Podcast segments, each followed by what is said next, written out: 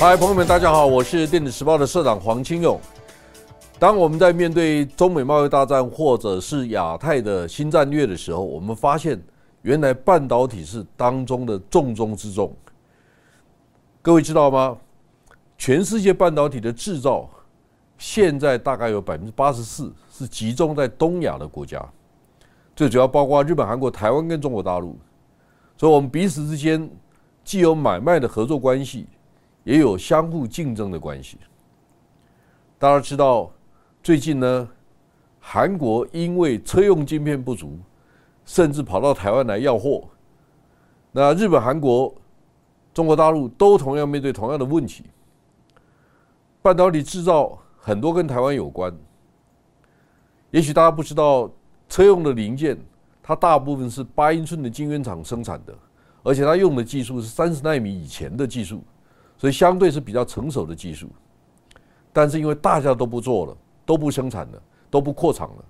所以呢，反而造成因为中国大陆囤货的关系，他们害怕跟美国之间的竞争关系越来越紧张的时候，连这些零件都买不到的，所以彼此之间的竞合关系就出现了非常微妙的关系。那我试着找出几张图跟大家分享一下我所知道的。东亚主要的国家，他们之间的竞合，这些数据呢，也有时候从表面的数据呢，你不太容易真的看得出来。举个例子来讲，这张图上面，全世界半导体的产能的分布，台湾占了百分之二十二，韩国二十一，日本十五，中国大陆也有十五，美国是十二。但这张图的背后啊，如果你把它算一下，你就发现了。东亚的国家大概占了百分之八十四，其实呢，韩国跟台湾加起来是四十三，其实不止。大家知道怎么算的吗？因为中国的百分之十五里面，一半以上是台商跟韩国公司生产的。所以大家如果知道，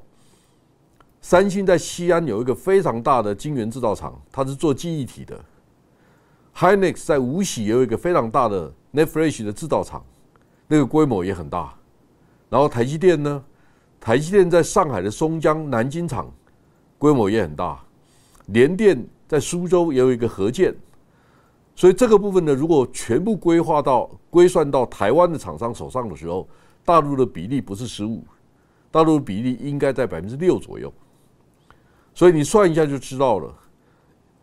台湾跟韩国占了全世界半导体晶片总产量的一半。日本现在也面对一个很大的问题。日本现在没有全世界最先进的半导体制造的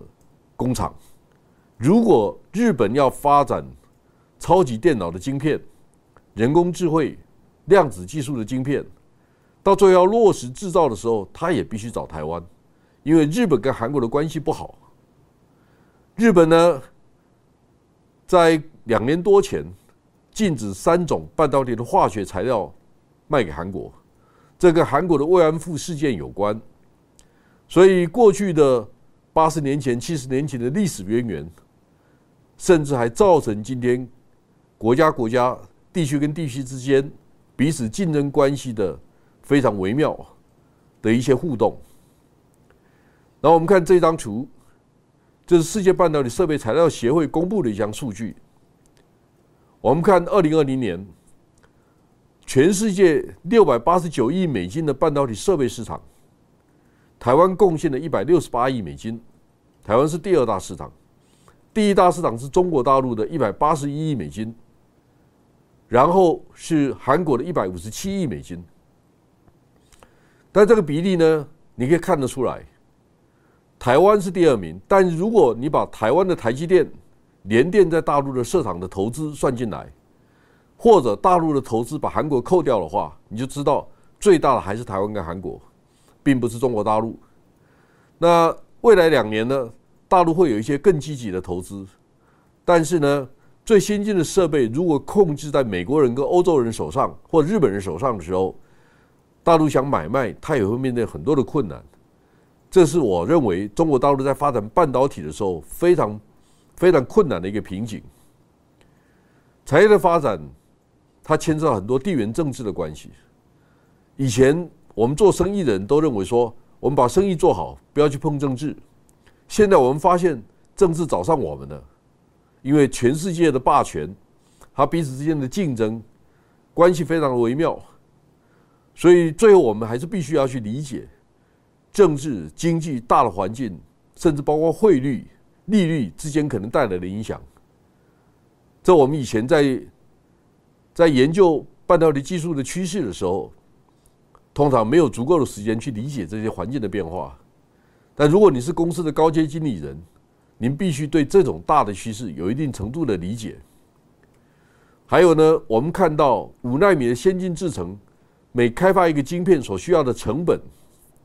你可以看到五纳米的技术在研发的时候需要超过五亿美金的钱，七亿七纳米的大概需要三亿美金，所以这是一个非常昂贵的。整个设计的过程，你需要掌握的资金、人才、设计的工具都不一样。当然如果知道十呃二十年前点一八、点一三微米的整个研发的团队可能只需要三四百个人，现在到七纳米、五纳米可能需要五千个人，所以它不是只有人的问题，他还必须知道怎么管理这五千人，管理非常细腻的设计流程。所以现在是一个非常高度精密分工的一个高难度产业，它是技术密集，它同时也是资本密集的行业。大家知道，台积电去年的营业额不到四百八十亿美金，但台积电今年已经宣布了，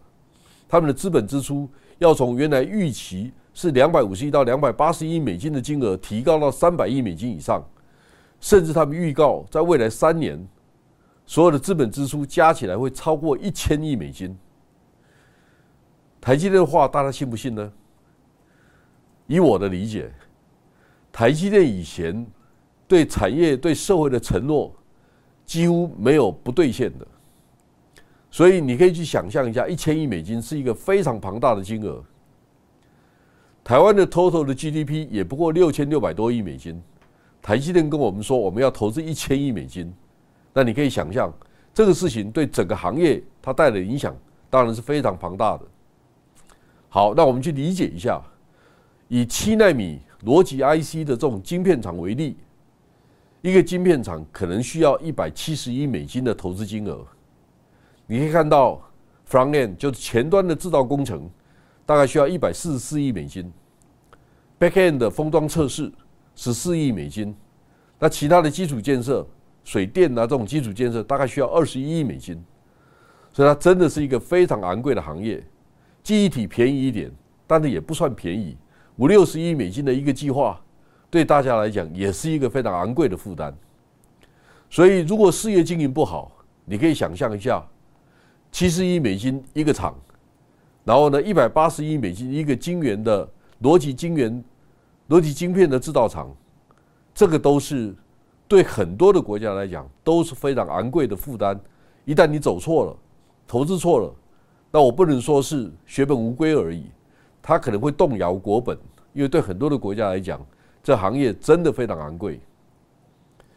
所以呢，领先者有就有拥有非常明确的优势，因为它不是只有技术的问题而已。所谓的 ecosystem，包括它上游的设备、上游的配套、材料。化学这种工业的知识都非常的重要。大家知不知道，台湾最大的半导体设备厂 SML，这是荷兰的公司，它光在台湾的基地就有两千八百个人。他们甚至宣誓，二零二一年还会再增聘六百个人。所以，光是一个设备厂卖设备的公司就要两三千个人，这当然是一个非常庞大的行业。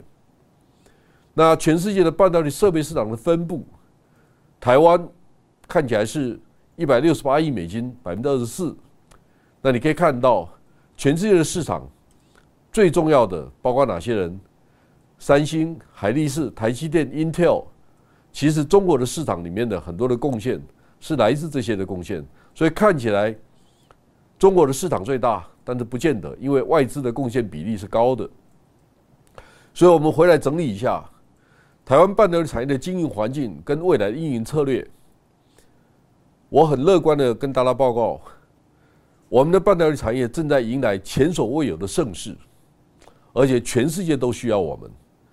甚至很多国际级的媒体都在说，台湾现在拥有一个重装备，影响全世界的产业，它指的就是半导体。所以台湾也说，台积电是我们的护国神山。啊，其实我我认为用护国群山来形容可能比较合适，因为不是只有台积电，我们的联电、华邦、旺宏、力积电都非常的重要，世界先进都非常的成功。我们的半导体的封装测试产业，日月光、华泰等等，历程都非常优秀，还有零件通路上也非常棒。所以，我们台湾的半导体产业正在形成一个非常独特的产业体系。我们的设备、材料、设计工具，甚至客户都在外面，但却可以在台湾本岛上面建构一个这么强大的一个产业，它也可以说是世界的奇迹。但是不要忘记了，台湾只有两千三百五十几万人，我们现在是四面楚歌呢，因为大家对我们有很高的期待，还是我们可以左右逢源？这个当然就看我们怎么去面对这些问题了。所以我只是我个人的看法。也许呢，我们开始要知道十面埋伏要网开一面，什么意思呢？开始协助其他的国家更了解半导体这个行业，甚至如果有哪些国家有兴趣发展半导体产业的时候，也许可以找台湾的合作。在庄子里面有一句话叫“德厚信将”，这个意思就是说，人的道德能力条件到达一定水准的时候，你讲的话别人就会相信。如果你的条件不够的时候，小国大战略当然很棒，但是我们也要知道，小国要跟别人很多的合作。台湾在过去三四十年非常成功，最主要的关键就是我们一直相信一个信条，就是我们是 harmless，我们对全世界是没有伤害的合作伙伴。这件事情，台湾人奉为信条，所以我们是别人的 OEM 制造的代工厂，看起来做代工没什么了不起。但是说真的，代工养活了整个台湾，所以它不是一件很棒的事情吗？我们现在要做的事情，是我们代工的硬体产品里面有很多更高的附加价值跟软体整合的能力。我们要想办法让我们的台积电这座护国神山延伸到护国群山，我们可以让很多台湾的半导体产业共同建构一个生生态体系。我们也可以协助槟城、泰国这些国家建立他们自己的半导体产业，所以台湾现在正在迎来一个非常好的机会。我们也需要有更好的世界观，去形成更多的一些机会跟产业的合作体系。